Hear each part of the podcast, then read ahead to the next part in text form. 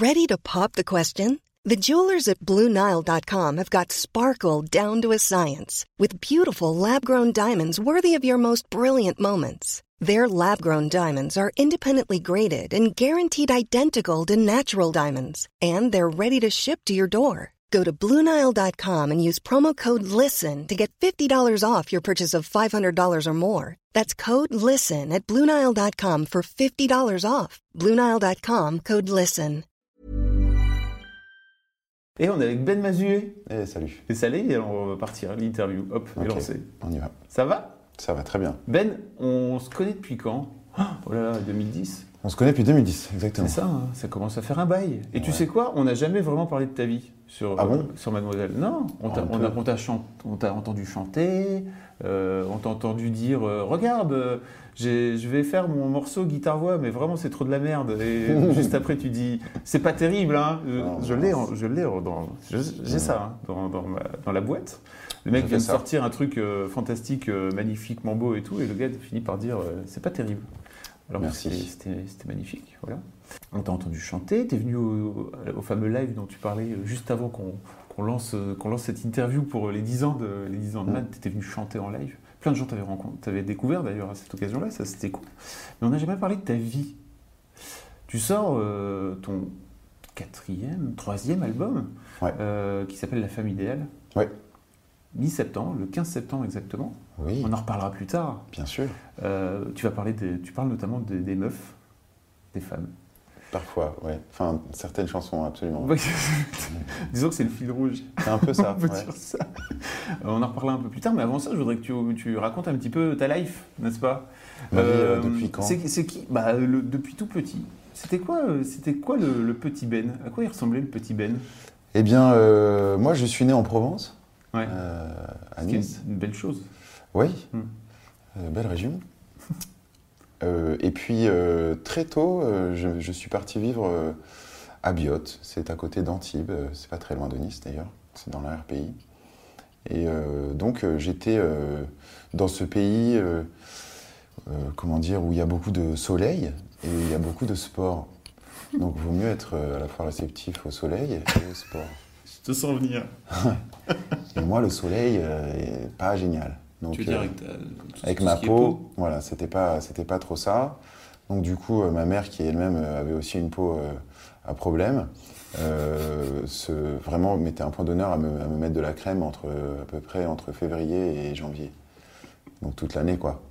Et, euh, et plus, j'étais le seul à me baigner en t-shirt, par exemple. Enfin bon, c'était pas hyper agréable. Et puis j'étais pas, j'étais un peu gauche sur la question du sport. Euh, en tout cas, c'était l'impression que ça me donnait quand je vivais en Provence. Quoi comme sport, par exemple tu... C'était un peu tout le foot, euh, le tennis, euh, le ski. Tu sais, euh, là-bas, c'est Mm. on n'est pas très loin du ski. Donc, avec ton école communale, le mercredi, tu prends le car et tu files au ski. Et donc, du coup, pendant longtemps, je me suis dit que j'étais nul au sport et puis c'était pas hyper agréable. Puis il y avait le soleil. Et puis, je suis arrivé à Paris pour mes 10 ans, parce que mon père avait du travail à Paris, donc on est monté. Et alors là, j'ai découvert euh, un pays sans soleil, enfin avec beaucoup moins de soleil, donc moins de crème. Et des, et des enfants qui étaient euh, très peu sportifs, malgré tout ce qu'ils disaient, parce qu'eux, ils se considéraient comme sportifs. Et là, donc, du coup, j'ai j'ai gagné un, un T'as gagné en skill. Ouais. Alors, tout d'un coup, je me suis dit, ah, mais je suis pas si nul au tennis, en fait, et au foot, par rapport à eux. Euh, et puis, non, et puis au-delà de ça, c'était super, arriver à 10 ans euh, dans, un, dans, dans un environnement urbain, parce que tout d'un coup, tu te retrouves euh, proche, euh, tout est proche. Donc, euh, tu sors de l'école, euh, déjà, tu vas à l'école à pied, tu sors de l'école, tu vas, tu vas chez tes copains et tout. Donc, je suis tombé amoureux de, de, de cette ville, à la fois de- du côté urbain, mais aussi de Paris lui-même. Je me souviens très bien de la première fois où je suis arrivé à Paris, où on a pris un taxi depuis l'aéroport pour aller jusqu'à chez mon oncle. Et je me souviens de, de cette ville illuminée, de cette, ce foisonnement. Ça ça s'explique pas tellement, Mhm. l'amour qu'on peut avoir pour un endroit. Et, et ça dure encore. Je, je suis toujours très amoureux de, cette ville. Alors depuis, je me suis réconcilié avec la Provence, euh, largement. Euh, C'est-à-dire que j'aime vraiment beaucoup cet endroit. Et puis je me suis rendu compte qu'il n'y avait pas que des gens qui faisaient du sport. Il y avait aussi beaucoup de culture et puis beaucoup de plein d'autres trucs. Mais ça m'a pris plus de temps. D'ailleurs, je je je suis un converti à, la Provence et donc je suis très convaincu que c'est un endroit magnifique. Et puis euh, j'aime beaucoup Paris aussi parce que c'est une ville d'adoption, c'est-à-dire que pour être parisien, j'ai l'impression qu'on n'a pas besoin d'avoir ses deux parents qui sont de Paris, etc. On a juste besoin de le décider. Euh, et hop, on l'est. Ça, j'aime beaucoup. Tu veux dire par rapport à d'autres régions qui sont compliquées où il faut euh, D'autres endroits montrer patte blanche euh, où il faut être un peu, euh, où c'est plus une filiation, où on est de, de parents euh, du coin, etc. Là, on peut être parisien très vite. Et, et puis, on n'est pas obligé, obligé de quitter son- ses origines, ses racines. Donc, moi, j'aime beaucoup ça. Euh, voilà, je vis du coup, du coup une histoire d'amour avec cette ville. Alors, comme toutes les histoires d'amour, parfois, je la déteste. Euh, mais euh, j'y reste et je m'y plais. Voilà, j'ai grandi euh, à Bastille, dans, dans un, un quartier euh, super agréable. Et puis, euh, on continue ou je, Ouais, ah, je poursuis sur Ah ma oui, vie Je ne sais pas vraiment quels sont les points d'orgue bah, quoi sur lesquels je devrais insister. Bah, c'est- quoi le ben adolescent en fait? Alors, euh, Est-ce que, est-ce que tu t'es euh, épanoui, comme tu dis que tu t'es épanoui en arrivant à Paris, est-ce que ça a contribué à ta personnalité, à ah ouais, faire, à l'homme que tu es devenu aujourd'hui ah non mais complètement. Encore une fois, je, je- je reviens sur cette liberté euh, qu'on peut avoir, euh, en tout cas que moi j'avais euh, en ville, de par la proximité et aussi la qualité des transports. C'est-à-dire que quand on vit euh, à la campagne, on est souvent transporté par ses parents ou par un scooter avec tous les dangers que ça peut représenter. Là, euh, il y a tout ce qu'il faut, euh, il y a des, des bus, des métros, des trucs, donc on peut toujours aller chez, chez les uns, chez les autres. On, est, on, est, on est très indépendant très vite. Et moi, donc, j'en ai- bien profité. Tes parents te laissaient, euh, te Ouais. laissaient aller quoi. Ouais, alors je suis le dernier d'une fratrie de trois, donc euh, c'est vrai que je, je- je crois maintenant que je suis parent moi- moi-même, Je je, me rends compte que le premier, c'est vraiment très important d'être très vigilant sur plein de choses.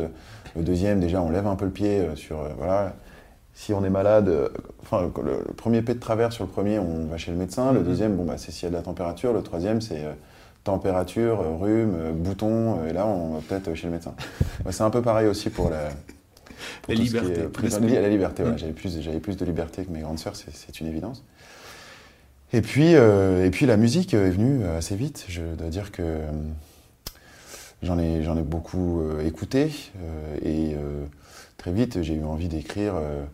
Alors au départ, c'était pas des chansons. Moi, je, euh, je partais euh, tous les étés euh, pendant presque tout l'été apprendre l'anglais aux États-Unis dans une famille. Ok. C'était un rite, c'est ça? Voilà, c'est ça en fait. Ma mère est partie étudier aux États-Unis grâce à l'AFS, l'American French Student, quand elle était en terminale. Donc à l'époque, on est en 1960, hein, donc c'était vraiment le début. Pour te dire, elle est rentrée avec des céréales en disant ça se mange. C'est-à-dire qu'on ne mangeait pas de céréales en France dans les années 60. Apparemment, ça c'est ce qu'elle m'a dit. Je ne me suis pas non plus c'est le hyper mythe. renseigné. C'est la légende de. La maman. légende, c'est ça. Et aussi du maïs.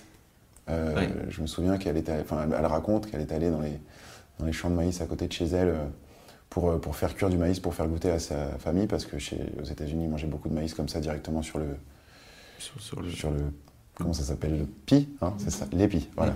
Non, le pi, ça n'a rien à voir. ouais. sur l'épi. Et en fait, figure-toi qu'il y a plusieurs variétés de maïs, et que ça, c'était du maïs pour cochon, et que tu ne, peux, tu ne peux pas le faire cuire. Bon, bref. Détail, aucun intérêt cette, cette histoire. Bref, elle a beaucoup appris euh, de, de- de partir aux États-Unis, euh, à la fois sur elle, mais aussi euh, elle a appris l'anglais, donc elle a considéré que ça faisait vraiment partie de l'éducation que de nous envoyer tous les étés euh, aux États-Unis apprendre l'anglais dans une famille en immersion totale. Première année où je suis allé, j'étais en sixième. J'avais des notions d'anglais bah, de sixième, hein, donc euh, je me souviens que la- l'hôtesse de l'air arrivée dans l'avion m'a demandé si je voulais boire quelque chose. Pas De quoi parlez-vous? Voilà. Donc je suis arrivé, j'étais un peu perdu. Et, euh, et puis loin de ma famille, enfin bref, c'était pas forcément euh, euh, évident, même si c'était, c'est, formidable de pouvoir vivre ce genre d'ex- d'expérience. Ça forme la jeunesse. Absolument. comme on dit. Et du coup, on correspondait avec mes parents euh, par, par courrier, euh, à l'époque, Et Internet. C'est dur à dire. Même au, T'as je 36 recevais ans, des rappelons-le. fax, Je recevais des fax. Mon, Des père, fax. mon père envoyait des fax. Ouais. Et donc on correspondait, et moi j'étais très ému par la qualité d'écriture euh, de mes parents, euh, qui avaient chacun une plume très particulière, Ils font quoi tes très belle. Ils font quoi tes parents alors ma mère, elle était euh, prof de français et mon père euh, architecte. Et donc du coup, ça m'a beaucoup touché de les lire et, et ça m'a inspiré, ça m'a donné envie de leur répondre. Donc on a beaucoup utilisé la correspondance écrite. Euh, C'était quelque chose de très euh, entendu chez moi d'écrire des lettres. Et, euh, et ça- l'émotion. Ça passe, ça démarre de là, de, Ouais, ce, de ouais, ce ouais. voyage. et je pense que l'émotion aussi de la lecture vient des lettres, vient de l'épistolaire, vient pas du tout des livres. J'ai très peu lu de livres. Moi, j'ai lu euh, c'est pas génial, quoi. Euh, en termes de. Belle amie de Maupassant, parce que c'était au programme. Ouais, c'est ça, les trucs obligatoires. Mais je pense que ça, ça m'a pas aidé, ça, les livres obligatoires. Bref, euh, et puis voilà, ça m'a mis un peu le pied à l'étrier sur, sur la question de l'écriture. Je me suis mis à écrire, euh, à écrire des poèmes, à écrire des, des- chansons, euh, à écrire des lettres pour les gens dont j'étais amoureux. Ça a duré jusqu'à la fin du lycée. Et puis, et puis dès le début du lycée, je me suis, je, suis tombé sur cette, ce studio de, de répétition qui s'appelait le Luna Rossa, qui se trouvait dans les frigos à Paris à l'époque. Euh, les frigos qui sont donc euh, les anciens entrepôts frigorifiques du 13e arrondissement de Paris, qui maintenant euh, existent toujours, mais sont des ateliers d'artistes ou même des appartements. Et dedans, il y avait le Luna Rossa, donc un studio de répétition. C'était un coup de foudre total, enfin, d'arriver dans ces studios, de pouvoir profiter d'une guitare électrique, d'apprendre la batterie, etc. C'était vraiment, vraiment, vraiment incroyable. Comment tu y es arrivé, en fait Par quel, par quel billet, un peu par hasard? Eh ben, en fait, euh, quand j'étais en... Ça va être une longue histoire, je sais pas, on coupera en tête. On verra. Quand je suis arrivé en quatrième, euh, il fallait choisir une, langue, une deuxième langue étrangère. Moi, je voulais faire espagnol euh, pour rester avec mes copains. Et mes parents m'ont dit, mais non, regarde, dans, ta, dans, ton, dans ton collège, il y a russe. C'est quand même gé- génial de pouvoir faire du russe. C'est une très belle langue. Il n'y a pas dans tous les collèges qu'on peut faire du russe. Tu devrais faire du russe. Je dis, non, je voudrais faire de l'espagnol. Il fait, non, tu sais, ce serait bien que tu fasses du russe. Je dis, non, je voudrais faire de l'espagnol. Il fait, non, mais en fait, C'est ta gueule, choix. en fait, Ouais. voilà, c'est, euh, arrête, euh, tu vas faire du russe. Et ma mère, pour me convaincre, m'a dit, tu sais quoi? Je vais faire le russe avec toi, je vais l'apprendre avec toi. Ça a duré deux leçons, jusqu'à ce qu'elle lâche complètement l'affaire et qu'elle me laisse complètement tout seul avec mon russe. Et en fait, quand je suis arrivé en classe de russe, je suis tombé sur ce- cet élève qui s'appelait euh, Guillaume, qui était lui aussi euh, en deuxième langue russe, et euh, Obligé par ses parents aussi ou- obligé par ses parents, oh oui, oui. Guillaume Urgivitz. Donc même un peu une culture Ah oui. De là-bas. Donc euh, du coup, euh, on, on est devenus très amis et donc j'ai plus jamais regretté le fait d'avoir fait du russe grâce à lui. Et, euh, et lui avait pas mal d'amis, euh, il avait redoublé, donc c'était un peu un grand et tout. euh, il, il habitait le 13e, tout ça. Et il avait une grande bande d'amis dans le 13e, dont certains étaient musiciens, et c'est eux qui m'ont fait découvrir les frigos. Voilà. C'est Ah, pour ça que je te parle de. Non, mais il y a des itinéraires parfois, tu vois. C'est ta Ah mère ouais. qui t'oblige à faire du russe, qui t'amène à, qui t'amène à découvrir ce mec, Voilà, qui t'amène à, à ce studio, qui t'amène à la musique. exactement. Fou. Et après, euh, on s'est séparés pour la, pour la seconde. Moi, je suis allé dans un lycée qui faisait pas russe. Donc là, mes parents m'ont dit, mais il n'y a pas russe, comment tu vas faire? Je dis, ah merde, Peut-être tu vas faire, arrêter le russe. dommage. euh. Donc je dis, bah, j'ai qu'à faire le CNED. Et mon pote Guillaume, lui aussi, avait choisi un lycée où il n'y avait pas russe. Donc il a fait aussi le CNED. Sauf qu'il avait un pote, bon plan, qui faisait le CNED aussi, et qui envoyait ses devoirs un peu avant nous. Donc il recevait les corrections avant même que nous n'envoyions nos devoirs. si tu vois ce que je veux dire. Je- Donc on remplissait le... Ça sent la triche, quoi. Ah, ça trichait, ça Mhm. trichait total. Et du coup, euh, et ben du coup, j'envoyais mes, mes devoirs euh, avec des fautes parce que bon, je voulais pas non plus que ce soit parfait. Donc je recevais des, des corrections. On me, dis- on me disait, mais c'est super, mais tu fais des fautes grossières. C'est très étonnant par rapport à la qualité de tes. Voilà. Donc en fait, ça, ça a duré un an. Au bout d'un an, j'ai dit à mes parents que bon, ça marchait pas du tout cette histoire de russe, que j'étais complètement dans une complète tricherie et que ça n'allait pas fonctionner longtemps. Du coup, je suis passé sur l'espagnol. En fait, on va parler de mes langues étrangères, hein, globalement. Non, mais c'est intéressant parce ça, que ouais. il y a cette honnêteté aussi, tu vois, de, de l'adolescent qui est capable de venir dire. Non, euh, j'étais très menteur. Non, je vais pas ah, te mentir. Enfin, là. Donc, mais- t'avais cette- t'as eu cette fulgurance en tout cas. Ouais, ouais, là. Donc t'étais un ouais. gros mytho, c'est ça? Ouais, ouais. Ok. Ouais, totalement. ouais. Ok. Énorme mytho. Par rapport à mes parents. Après, Ah. dans la vie. euh, Pas de dans la vie, euh, pas. Pas trop. Hmm. Pas trop. Enfin, j'essayais de faire attention. Tout ce qu'il vous raconte là, c'est De faux. toute façon, tout ça, il faut, hein, au départ. C'est une belle histoire. euh, C'est tout.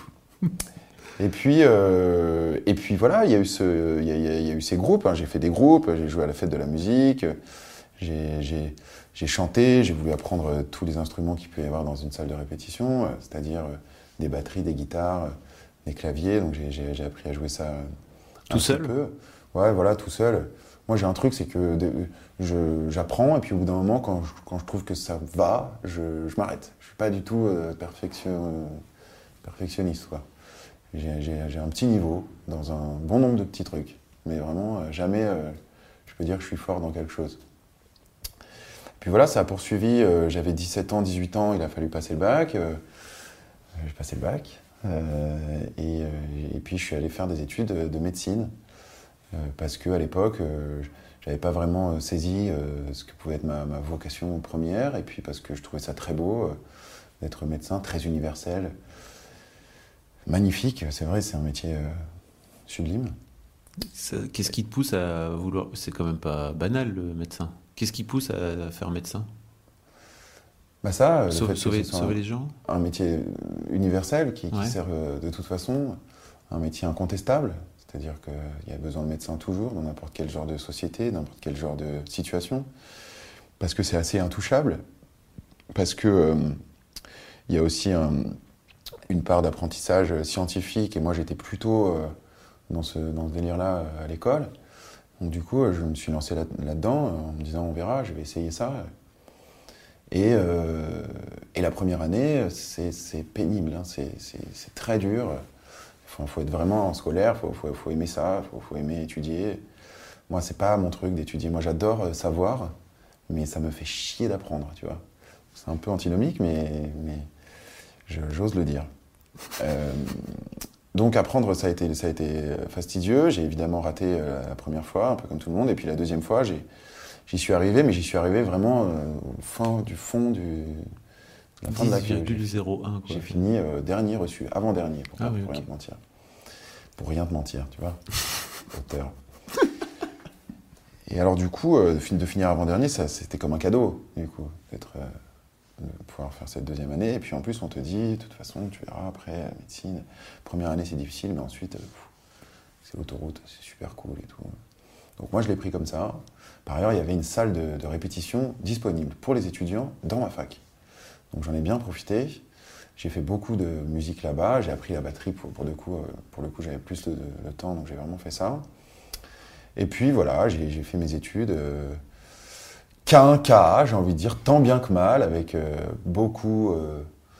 j'ai pris beaucoup de claques en médecine parce que, au-delà de tout ce que ça peut représenter de savoir, c'est aussi une école sociale énorme. C'est le fond de l'entonnoir, l'hôpital. Hein. C'est là où tu vois tous les gens. Donc ça t'apprend les, gens. Euh, et puis j'ai envie de dire, c'est une vraie belle fenêtre sur ce que peut être euh, euh, ton entourage réel. Tu, tu, vois des gens de tout genre de société. Tu rentres dans des maisons dans lesquelles tu ne rentreras jamais autrement. Et donc je pense que ça, ça m'a beaucoup appris. Et je me suis rendu compte à quel point je vivais dans un cocon, à quel point j'étais quelqu'un de, fermé en vérité aussi ouvert que je pouvais l'être. Donc ça, ça m'a beaucoup appris. Et puis j'ai aussi vu des gens autour de moi qui étaient des passionnés total de ce qu'ils pouvaient faire, de, soigner, d'apprendre, de, la médecine. Euh, et donc je me suis dit, moi, je vais faire, je vais faire ça, moi. Je vais, faire, euh, je vais être passionné pareil. Et puis je me suis rendu compte que ma passion, bah, c'était plutôt la, musique. Ouais. Ça s'apprend pas. Et donc là, j'étais en cinquième année, donc j'étais vraiment à la moitié du truc. Euh, suis dit, merde, euh, qu'est-ce que je fais euh Donc euh, j'ai poursuivi en me disant, je vais, je vais poursuivre et puis je vais, je vais continuer à faire de la musique autant que je peux, autant que ça me plaît. Donc ça, ça, a continué, ça a continué. Et puis au bout d'un moment, j'ai été mis devant un choix, c'est-à-dire qu'il a fallu que, je, que je fasse un choix parce que j'avais pas la possibilité, j'allais dire, chronologie, non pas chronologique, dans les horaires. Là. C'était trop chronophage, quoi. C'était ça le mm. mot que je cherchais. Donc, du coup, euh, la musique, euh, la musique a pris le dessus. Euh, et quand, quand j'ai eu ce choix à faire, je me suis dit que j'avais pas fait tout ça pour rien et qu'évidemment, il fallait que je choisisse de poursuivre dans la, dans la, musique. Et ça me, ça me rend très heureux. Alors, c'est pour voyage d'angoisse, bien sûr, pour plein de raisons, mais c'est l'aventure. Moi, j'avais envie de ça. T'avais quel âge alors, euh, cinquième année euh? Quand, je, quand je me suis dit, je vais vraiment essayer, euh, je, devais avoir 21-22, et quand, quand vraiment c'est devenu ma, ma vie professionnelle, je devais avoir une trentaine d'années, trentaine d'années. Voilà, et depuis ça se poursuit, sa vie, ça avance. c'est passionnant pour plein de raisons, c'est difficile pour plein d'autres. moi, je, j'aime beaucoup ce que je fais, j'aime beaucoup pour plein de raisons, et ça me rend fier. c'est aussi ça qui est très agréable dans le fait d'être un artisan, c'est-à-dire de, de, créer des choses à partir de ses mains. C'est que on est, on est fier. Toi, tu dois connaître ça en tant que chef d'entreprise. Il, y, a une vraie fierté à, poursuivre une entreprise. Tu vois, tout à l'heure, tu disais ça fait 7 ans qu'on se connaît. J'ai envie de te dire, mais ça fait 7 ans qu'on existe. Tu vois, toi, ça fait plus, ça fait 12 maintenant. Mais c'est génial, quoi. Enfin, c'est c'est une vraie, un vrai bonheur. Et parfois, il faut se retourner là-dessus, se dire c'est bien, euh, ça existe, c'est cool. Et là, tu vois, le fait que c'est ce troisième album, que non, moi, j'ai jamais ouvert de grandes portes, euh, tu vois, j'ai jamais eu d'exposition majeure, euh, mis à part sur votre site, et je vous en remercie beaucoup. Euh, beaucoup. du coup, j'ai pas eu besoin comme ça de, de négocier une, une notoriété soudaine. Ça ça a jamais été, euh, voilà, je reviens là-dessus, une grande porte qui s'ouvrait. C'était vraiment une pente lente, euh, mais toujours ascendante, que j'emprunte et, et qui me fait du bien. Je, je reviens là-dessus, vraiment. Tu t'es allé un peu vite entre tes 22 et tes 30 au moment où tu as décidé Parce que, non, mais le, chemin, en fait, entre les, entre les deux, il est, il est assez intéressant parce que je pense qu'il y a pas mal de mademoiselles qui doivent peut-être être dans ta situation, tu vois, euh, de se dire, euh, ok, en fait, je suis, je suis dans des rails parce que c'est- là, en fait, tu étais dans des rails, toi, à ce moment-là, en médecine, et te dire, bordel, je suis là-dedans. Où est-ce que je vais Est-ce que je m'arrête Est-ce que je sors des rails Est-ce que je comment je fais? C'est compliqué de venir euh, à un moment donné se dire ok stop, je décide d'y aller. Déjà comment, c'était quoi ton cheminement en fait pour décider de t'arrêter vraiment? T'as eu un déclic, t'as eu un machin à un moment donné qui t'a fait dire ok j'y arriverai pas? Euh, je ne crois pas que je sois euh, capable euh, d'avoir le caractère pour m'arrêter vraiment. Ça, ça voudrait dire faire des choix. Je suis pas hyper balèze en choix. Et donc t'as fait Donc, comment J'ai en un fait peu Simon décidé de faire les deux. Quoi, tu Ok. Pendant longtemps alors Ouais, pendant longtemps. de Ok. 22 à 30, là, je faisais les deux. Ah donc t'étais alors oui deux secondes. Donc t'as été médecin, t'as pratiqué la médecine. Oui. Ok. Non Ouais. mais tu dis ça comme si tu t'avais arrêté Oui, tes oui, études. non, je euh, pratiqué, euh. Mec est fou. Explique Bah, mais tout. Tu sais, tu sais, je- c'est un, parcours qui, est- qui, qui- semble singulier en soi, comme ça. Dans, de dire, voilà, j'ai- j'ai j'ai- j'ai fait des études qui m'ont amené dans un métier, et puis finalement, je ne pratique pas le métier pour lequel j'ai fait mes études. Mais en vrai, euh, c'est pas du tout singulier, c'est très ordinaire. Il y a plein de gens. Je dis pas c'est ça. singulier. Et en fait, euh, je, je, je, je l'ai fait en. En tout cas, mon, mon- mon idée, c'est que, c'est que, j'ai semé, euh, et qu'à un moment, euh, à force de semer, tu finis par récolter, euh, et, que tu, et que tu peux vraiment te lancer dans, dans, dans une, dans, dans un secteur. Et ça, ça a été une vraie leçon, même y compris pour ma vie à venir. C'est-à-dire qu'aujourd'hui, je me demande ce que je sème pour, pour plus tard. Tu vois je me dis, ah, et maintenant, là, tu es en train de faire quoi pour la suite? Tu tu t'assois pas euh, sur euh, des quelconques lauriers, pas des gros lauriers en plus, donc vraiment, faut- le siège serait pas vraiment hyper agréable. Mais donc, du coup, je continue à, me, à me poser la question de ce que je sème pour la suite. Et je trouve que quand on arrive, euh, plus on avance euh, en, âge, et plus semer, euh, ça devient euh, compliqué. Et euh, je trouve que, par exemple, les formations, qui sont euh, légion euh, dans notre euh, pays, euh, je trouve ça génial parce que c'est justement ça, c'est l'idée de semer euh, en permanence euh, quelque chose et puis de, de voir, alors il y a plein de choses qui n'aboutissent pas. hein. et aujourd'hui, euh, je me demande ce que je sème. Euh, je sais pas trop. Je fais des enfants, c'est pas mal ça comme semage. C'est déjà euh, oui. Oui, mais c'est très ingrat, toi-même tu sais. hein. Oui. Jamais ils, ils Pour en parler longtemps. pour te dire, Ah, franchement, Si pas jamais. qu'est-ce que t'as assuré toutes ces années? Pas jamais. Pas jamais, c'est vrai. Non, pas jamais. Tu, tu l'as fait avec tes parents? Tu vas le faire, peut-être? Ouais, je l'ai fait. Je- Ouf. Peut-être 40 On est quand même plus dans le reproche que, que dans les félicitations. Mon père, il me dit toujours, tu sais, de toute façon, quoi qu'il arrive, tu seras un mauvais père. Donc vas-y, hein, fais bien, enfin, lâche-toi, fais comme tu peux, de toute façon. Et il a vraiment raison. Ouais, ouais, donc euh,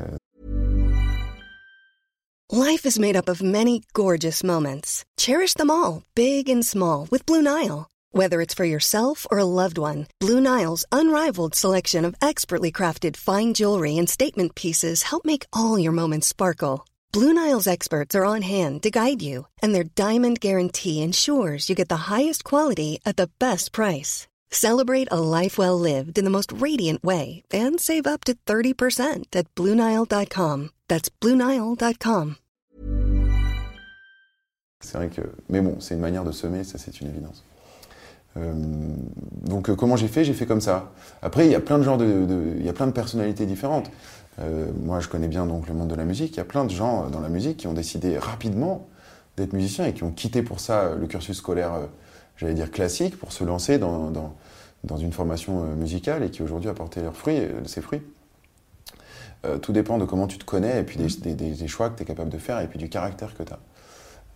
moi, je- Comment tu vivais cette, cet entre-deux, alors cette double carrière euh, Parce que entre médecin et euh, musicien, euh, artiste, compositeur, euh, interprète, il y a quand même un grand écart euh, fou, quoi. Ouais, mais c'est complémentaire en vrai. Mm, Je suis d'accord. Euh, c'est complémentaire parce que médecin, c'est un métier euh, d'application, d'enquête, d'empathie, de compréhension.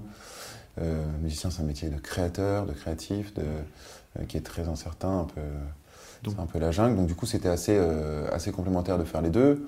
Euh, Tu bossais, tu, tu bossais ta musique le journée, soir. euh, et je- ça le soir, le soir, j'allais faire la musique le week-end. Mm. Euh, j'avais pas vraiment euh, d'autre vie que celle-ci, mais enfin, elle était vraiment passionnante. Puis dans la musique, tu rencontres plein de gens qui sont euh, cool. Euh, Il y a beaucoup de choses qui se passent le soir, donc du coup, c'est assez, euh, c'est assez agréable. Non, je, je vivais ça avec euh, vraiment aucun problème. C'était c'était vraiment cool. Ça demandait un peu de, courage, euh, j'imagine, euh, par rapport à ce que ça représentait en effort. Mais euh, ça, euh, du courage, euh, j'ai- pas l'impression d'en manquer. Si le courage, c'est de combattre ses peurs, j'ai pas l'impression d'en manquer. Tu vois, Bérangère Krief, elle a un tatouage avec écrit courageuse sur son mollet. Le meilleur tatouage que je connaisse. Je trouve ça super de pouvoir te rappeler que, ouais, t'es courageux. C'est entraînant. J'ai failli faire et puis je me suis dit que c'était un peu. C'est copié, non, quand même Euh, c'est pas grave si c'est copié, que ça, te, que ça te ressemble et que tu le fais pas juste pour copier Bérangère. Ouais, mais je me demande si c'est pas pour un peu copier Bérangère. T'es fan de Bérangère? J'aime bien Bérangère, ouais. Je trouve, euh, je, je trouve euh, que ce qu'elle fait, euh, c'est vraiment bien. Ouais, j'aime beaucoup. Bah, elle a fait ma première partie euh, au Trianon. Ça fait quelques fois que je, je fais des, des- des spectacles à Paris où je prends des premières parties qui sont bien plus célèbres que moi. Et je trouve ça génial. tu vois, j'ai eu Kian, j'ai eu Baptiste, j'ai eu Bérangère.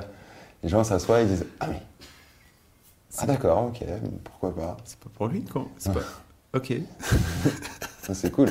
Ah, ils ont cette gentillesse de venir. C'est en fait quand, tu, quand, ils ont, quand ils ont un spectacle qui n'est pas tout à fait encore écrit, quand ils ont 20 minutes ou une demi-heure. Et puis je trouve ça cool de prendre en première partie de- d'un spectacle euh, des gens qui, pas, euh, qui font pas la même chose que toi. Mhm. Euh, parce que du coup, tu n'uses pas, tu tires pas sur la même corde. Et euh, ça, c'est vachement agréable. Qui plus est l'humour, c'est encore plus agréable parce que ça met les gens euh, vraiment bien. Qu'est-ce qui t'a.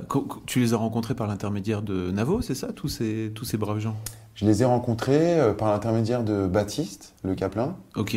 qui un, jour m'a envoyé un mail. C'était il y a bien longtemps, il jouait au théâtre qui maintenant s'appelle l'Apollo, je crois, qui est Ouais. rue- De, du République, là, c'est ça? C'est peut-être pas l'Apollo. Le Temple, ça s'appelle le- encore Ouais, le Temple À côté du Gibus, là. Euh, Oui, c'est l'Apollo maintenant. C'est l'Apollo, voilà. Il jouait à l'Apollo, donc, tous les jours. Et il m'envoie un mail en me disant Écoute, j'aime beaucoup ce que tu fais, et moi, je suis humoriste. Je dis, hmm. C'est- Je sais, c'est un monde que je connaissais pas du tout. Pour Mhm. moi, il y avait de humoristes que les gens connus. je- je- Et donc, j'ai regardé deux, trois vidéos de lui. Je me suis dit Attends, mais c'est bien, en fait, c'est drôle. Donc, on est allé le voir avec ma femme. Et, euh, et c'était super. Enfin, bon, c'était hyper drôle. C'était. C'était le. Badis table affiche, tu vois, c'était le début Ouais. de ce spectacle-là, et c'était... Mec est fou. Ah ouais, Sur scène. mais c'était puissant, c'était bien fait. On est sorti de là, il se trouve que sa femme, a- lui, elle est journaliste aussi, donc euh, on avait plein de choses à se dire. Donc on est rentré là-dedans et on s'est suivi euh, sur nos carrières depuis ce temps-là. Et par ailleurs, euh, Bruno Navo, Mm. euh, lui, euh, euh, il m'avait contacté en me disant, écoute, voilà, je suis réalisateur. Non, c'était à l'époque, c'était la fille avec qui il était à l'époque, euh, qui m'a dit, mon mec est réalisateur, il, il voudrait mettre sa- ta musique sur un, une de ses créations. Je lui ai dit, bon, ok. Peut-être. C'est parfois tu reçois des trucs comme ça. Réalisateur. Bon. Ok. Et puis, euh, donc j'avais dit ok, pas de problème. Et il se trouve que c'était bref le truc. Hmm. Donc j'avais regardé après, je dis, hey, C'est pas si mal. c'est vraiment bien votre histoire, les gars. C'est très fort en vrai. Donc euh, on s'était on s'était vu par cet intermédiaire-là. Et puis il, il avait écouté le premier album, il avait été euh, Touché. vraiment touché, il était Mm. hyper euh, gentil et encourageant sur ce premier album. Et puis après, pour l'album d'après, du coup, euh, il, avait, il a écrit un titre sur l'album d'après, Navo. Et puis il m'a- il m'avait aidé aussi pour réaliser des clips. Enfin, j'avais fait des clips pour chacun des âges, Mm. qui étaient des portraits. Il m'avait un, un peu tenu la Super main. clip. Et, et du coup, super titre. C'est gentil. Mm, C'est vrai. Et du coup, on s'était, on s'était vu par cet intermédiaire-là. On se voit pas euh, souvent. Moi, je suis très admiratif de leur euh, travail, mais surtout, je suis vachement allé voir les humoristes euh, pour écrire le spectacle qui est le, le spectacle que je joue aujourd'hui. Parce que je trouve qu'ils ont une manière de tenir une salle qui est vachement intéressante. Et puis moi, en plus, j'ai eu à jouer ce spectacle avant que l'album sorte. C'est-à-dire que je jou- je jouais des morceaux que les gens connaissaient pas, et je les jouais 50 fois avant que l'album sorte. Et je me suis dit, dans la musique, les gens, ils viennent voir un artiste, mais ils viennent voir les chansons qu'ils connaissent. Ça les embête un peu d'entendre des nouveaux morceaux. Mais pas dans l'humour. Dans l'humour, ils viennent voir des nouveaux spectacles avec plaisir. Et donc, du coup, je me suis dit, mais comment ils font, eux, que nous, on ne sait pas faire? Et du coup, je me suis bien basé sur la manière de faire. Euh, C'est-à-dire, en fait, ils te mettent dans des chaussons, ce que font pas forcément les artistes, où euh, eux, pour le coup, ils profitent, euh, ils utilisent la matière des morceaux que les gens connaissent. Et, euh, et voilà, je me suis appuyé euh, pas mal sur leur technique, j'ai- beaucoup regardé ça. Les seuls en scène aussi, Mm. sont en fait des stand-up euh, pas drôles, hein, ça s'appelle Seuls en scène. Notamment, j'en avais vu un de Jacques Gamblin qui m'a Ouais. énormément marqué, qui s'appelait, dans mon souvenir, Heureusement mon cœur scintille, qui jouait au, au tas du rond-point, où il racontait sa vie comme ça, et puis il mettait de la poésie, il mettait des- de la danse. Jacques Gamblin, il danse Ouais. comme un dieu, hein, un- Mhm. c'est- je pense que c'est un danseur au départ. Et je me suis dit, moi, je veux faire, je veux faire ça. Je, je- je veux raconter ma vie, mettre de la poésie, pas danser parce que je suis nul, mais du coup, chanter à la place. Voilà, je me suis servi euh, pas mal de ces artistes-là. Moi, la première fois que j'ai vu ton spectacle, donc je, je t'avais déjà vu en, en vrai concert, on va dire, où tu vraiment tu jouais. Euh, et la première fois que j'ai vu ton, ton spectacle, j'étais vraiment étonné en fait de, de me marrer. Parce qu'en fait, t'es très drôle. T'es très drôle, mais tu l'assumes pas en même temps. Tu vois ce que je veux dire Au fait, d'un côté, non, mais ça va, je, vais, je viens juste vous raconter des trucs. C'est pas pour vous faire rire. Bah, c'est un peu drôle. déroutant en fait, tu vois, du, du point Mm. de vue de- du spectateur où tu dis, en fait, il est extrêmement marrant, il passe son temps à chier sur, sur les propres blagues qu'il est en train de faire. Ce que pour le coup, les humoristes ne font jamais, parce qu'ils sont dans un truc de, je viens vous servir euh, des blagues, je sais que je viens vous servir des blagues. T'as un peu le cul entre deux chaises en fait, c'est marrant. J'ai le cul entre deux chaises, ouais. C'est le titre de ma biographie, je pense. Mais en vérité, euh, il y a des blagues que j'assume complètement hein, sur scène. Mm. D'ailleurs, quand ça rit pas, c'est dur. Parce que, alors, pour le coup, du coup, je découvre ça. Parce qu'il y a deux, trois fois où effectivement ça rit, ou en tout cas ça doit rire.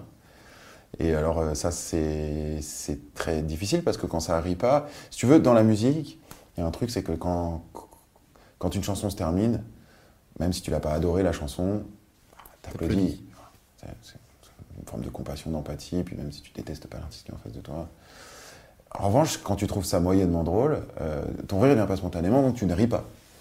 Donc le rire, c'est vraiment beaucoup plus spontané, beaucoup plus sincère, et, euh, et donc beaucoup plus coup près, quoi. Euh, Il y a eu deux, trois fois où c'est à Paris, où bref, tu dois te rattraper. Mais aussi, ils ont des techniques, les humoristes, je les ai vus. Ah oui, bah plein. Quand ça rit pas, ils récupèrent avec une blague très plus, plus universelle qui Mm. va permettre de, de- de- de récupérer les choses. Voilà, qui va parler des meufs par exemple, ou Exactement. une blague un peu sexiste. Tu Voilà. peux être sûr de faire rire au moins la moitié de la salle. Mais tu vois, euh, par exemple, Kian, le spectacle Pulsion de Kian, Ouais. euh, il n'est pas tout le temps drôle. hein. Ah, bien sûr que non. Euh, et et c'est pas toujours parce qu'il est drôle qu'il est bien, c'est surtout ça le truc. Mm, mm. Il est très. Il te bouscule, il te fait réfléchir, il te fait. Enfin, tu sors grandi, quoi. Moi, c'est ça que j'aime dans les spectacles. Même quand je vais voir de l'humour, j'ai pas toujours envie de rire. C'est pas toujours le, le truc essentiel. Il raconte une histoire en fait. Et Ouais. je pense que c'est aussi ce, qui, ce que tu fais toi dans ton concert, c'est que tu racontes une, une histoire et que tu mets en, en contexte et, Ouais. et enfin tu mets un contexte en fait autour de tes chansons. Et je trouve que c'est ce qui marche bien. Et Merci. tu le fais vachement, non, et tu le fais vachement bien. Mais si tu écoutes, euh, du coup, je me suis aussi un peu renseigné euh, sur les artistes de variété française dans les années 80, tu vois, genre Renaud, Souchon et tout, tu, tu les écoutes sur scène. J'ai acheté des DVD de concerts. Mais Il y a des fois, entre deux morceaux, ça dure 25 minutes, ils te racontent une histoire hyper longue, c'est hyper drôle, vraiment euh, très très drôle. Et euh, je pense que c'est un peu écrit. Alors, c'est pas écrit euh, comme ça avec un stylo, mais c'est à force de jouer, tu vois. Il y a une, Mm. il y a une histoire que- qui est récurrente, que tu bien raconter. et après tu, tu finis par hyper bien la raconter. C'est un peu comme ça qu'ils travaillent là-bas, derrière, derrière les humoristes. Bien sûr. ils écrivent, Il le répète, Ouais, répète. ils répètent, ils réessayent, ils rejouent, ils font des premières parties d'artistes moins connus qu'eux. Enfin,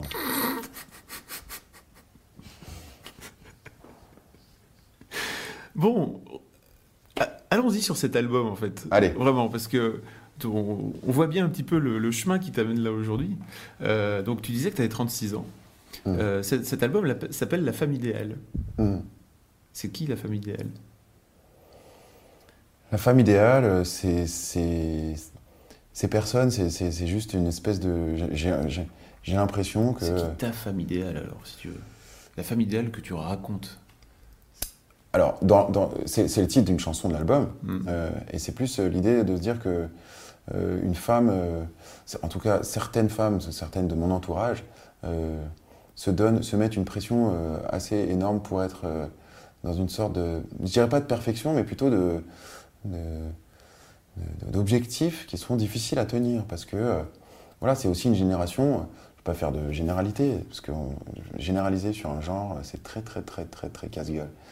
Mais il y, a quand même cette idée que aujourd'hui, grâce euh, au combat que, les, femmes et les hommes, mais surtout les femmes, ont mené pour euh, plus d'égalité, euh, les femmes se retrouvent avec des objectifs et des ambitions qui sont un peu difficiles à tenir, à savoir qu'elles voudraient être mères comme leurs mères ont été, aussi présentes et aussi fortes, tout en ayant aussi des ambitions de carrière sérieuses parce qu'il n'y a pas de raison.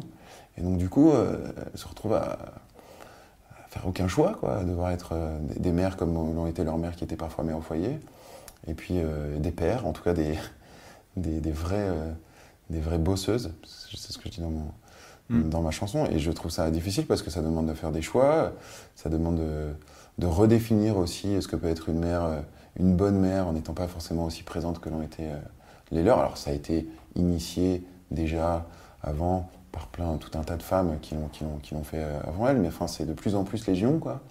Et voilà, c'était un peu ça euh, l'idée. Je, je, je, trouve que c'est ça euh, la femme idéale. le, deuxième titre de cet album m'a tué d'entrée. Hein. Donc le premier titre c'est J'arrive, qui était déjà sorti sur. Mm. sur YouTube, qui est déjà sorti sur Spotify, etc., qu'on peut entendre. Euh, où tu parles de, bon, voilà, bonjour, euh, je m'appelle Ben et j'arrive, bouge pas. Et, euh, et, en fait, t'enchaînes sur ce, ce titre sur une, ce qui pour moi est l'une des plus belles chansons d'amour que j'ai jamais entendues de ma vie, vraiment.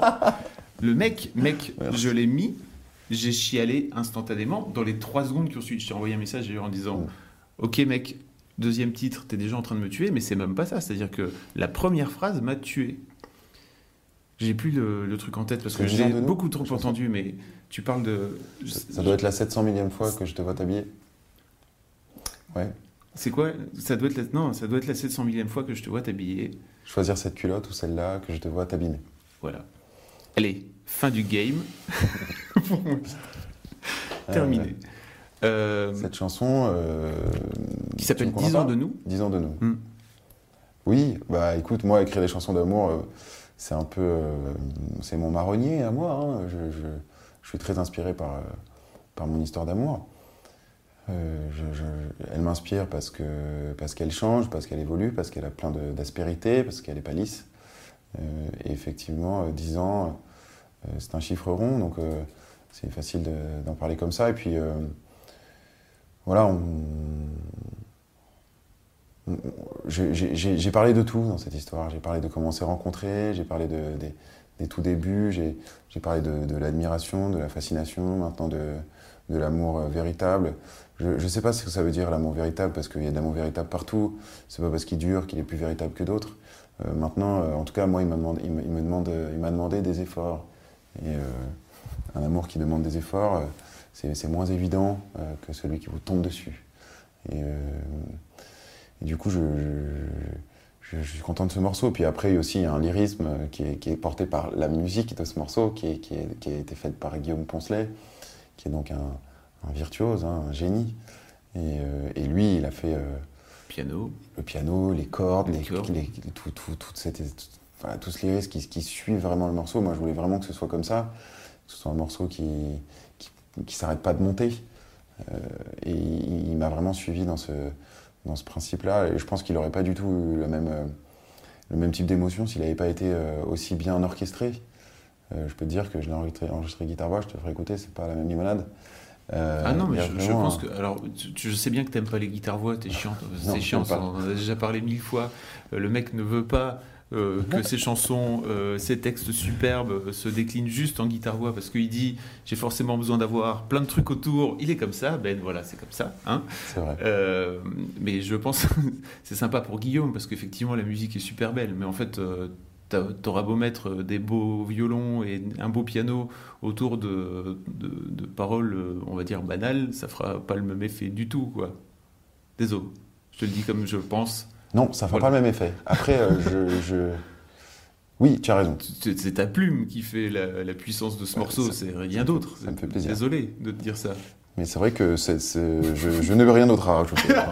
Euh, je pense qu'on peut s'arrêter Mais il y a un truc génial en fait, c'est que tu relativises toujours euh, dans ce morceau.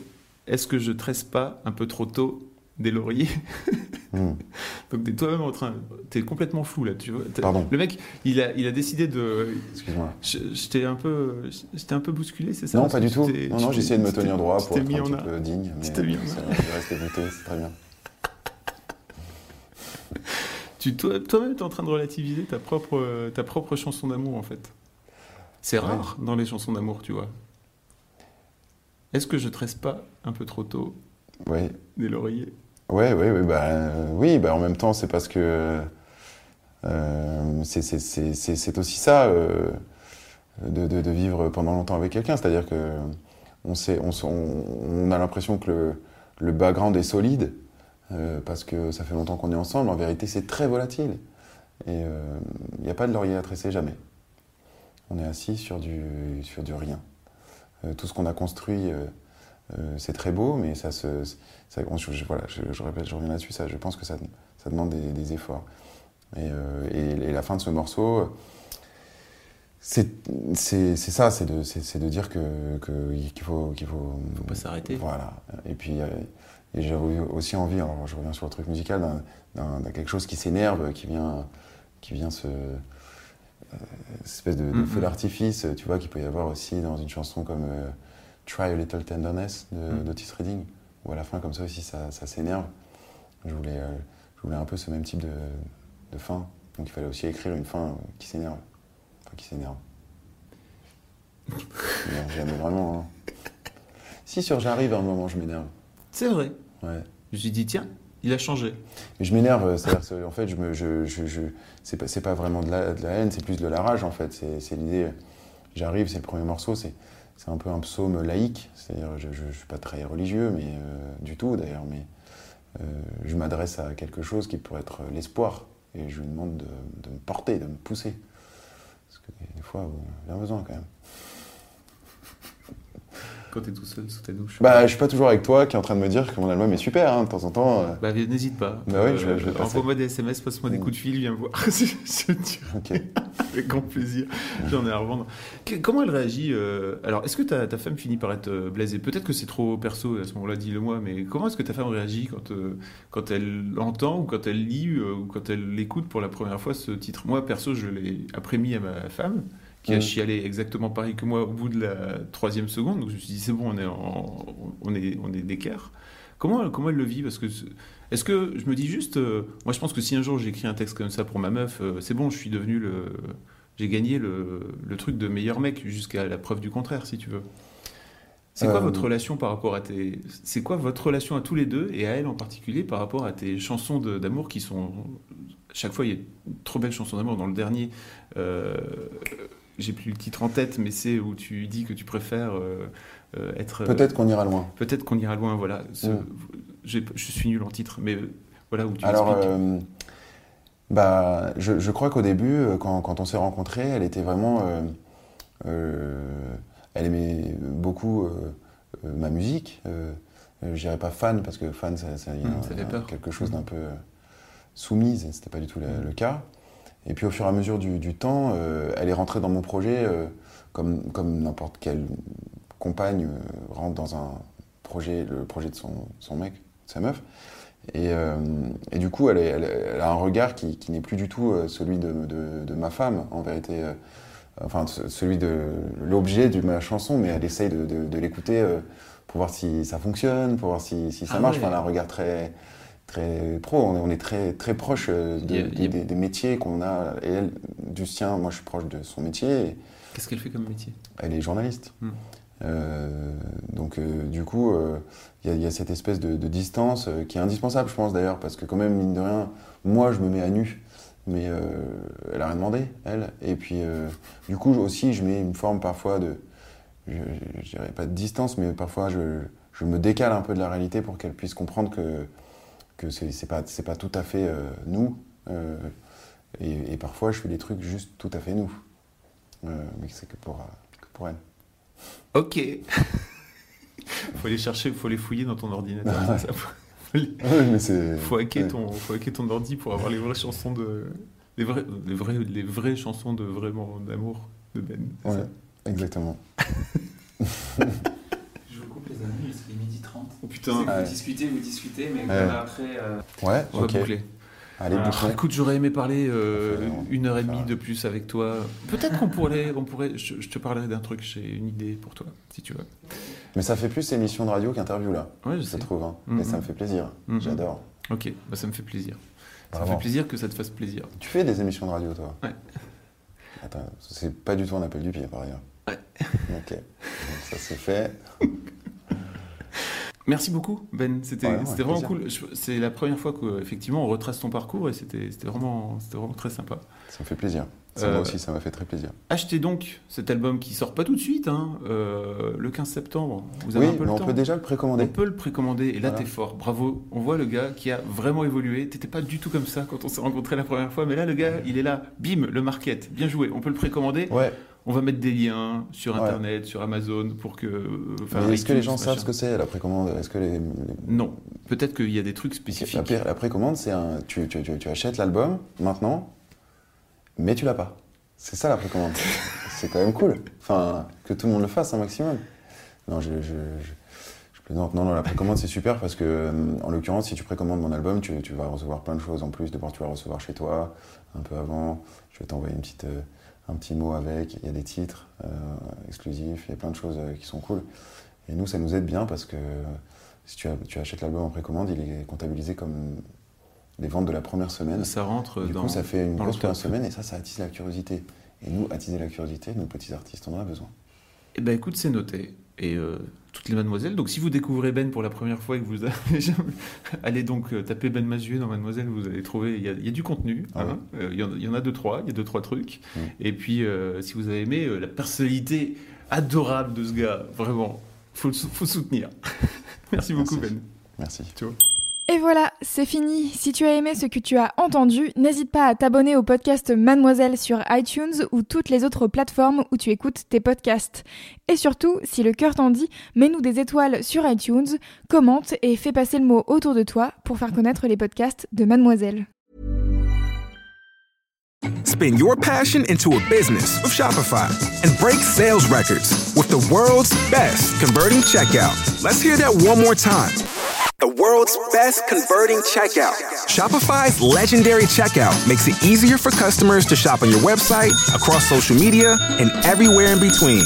Now that's music to your ears. Any way you spin it, you can be a smash hit with Shopify. Start your dollar a month trial today at shopify.com slash records.